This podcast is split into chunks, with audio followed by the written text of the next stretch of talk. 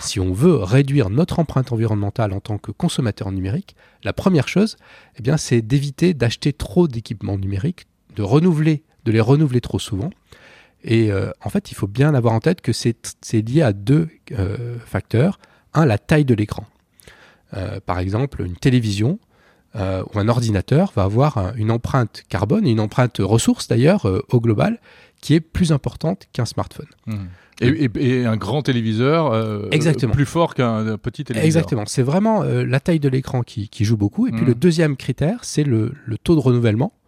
Euh, et donc là, les smartphones, par contre, sont un peu moins bons parce qu'on les renouvelle plus fréquemment. en moyenne, un smartphone, il dure 3 ans. Alors dans le rapport, on dit 2 ans et demi. Bon, peu importe. Et je crois que là, on a une ambition qui est d'augmenter cette durée de vie. Moi, c'est le, le principal message que j'adresse aux fabricants de, smartphones et euh, aux fabricants d'OS. Quand j'étais euh, à Barcelone, par exemple, pendant le, Mobile, World Congress, on a reçu tous nos partenaires euh, device. C'est le message qu'on a passé. On a besoin de concevoir nos smartphones différemment pour passer à un mode de durabilité programmée. et c'est l'un des gros enjeux qu'on a avec Android, c'est de pouvoir garantir ces mises à jour, pas seulement sur deux ou trois ans, mais bien sur au minimum cinq ans. Alors voilà pour les smartphones, donc le produit, le, matériel, vous l'avez dit, on le rappelle encore une fois, ça représente 80% du poids environnemental du numérique, tout ça.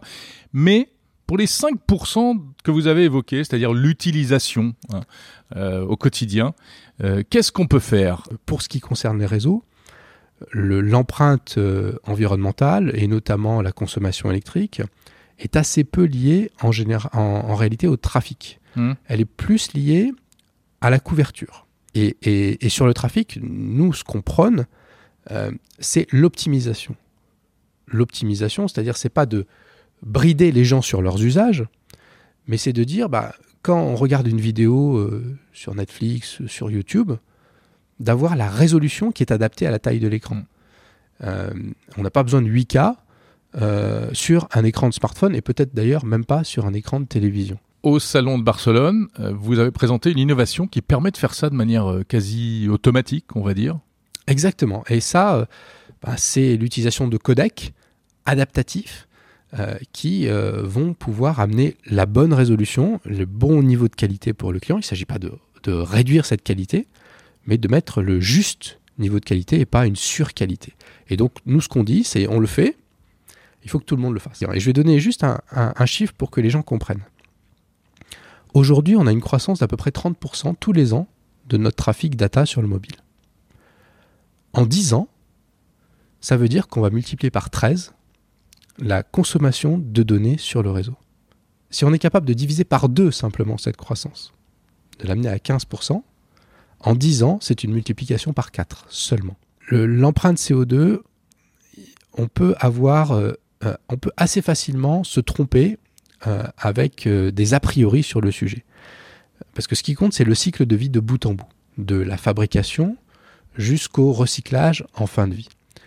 L'innovation peut nous aider avec de l'intelligence artificielle, euh, notamment qui nous permet d'éteindre automatiquement, par exemple demain, le Wi-Fi quand on n'est pas à la maison, quand on n'en a pas besoin. Ça, c'est un système que vous êtes en train de développer.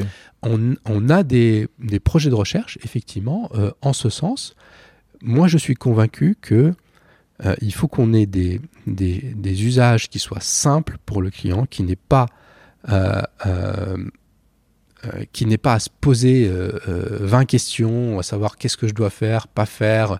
Aujourd'hui, on a des technologies qui s'appellent le, le, Wi-Fi Sensing, par exemple, qui nous permettent de détecter des mouvements sans rajouter de capteurs, simplement par les perturbations des ondes Wi-Fi. À la maison. À la maison.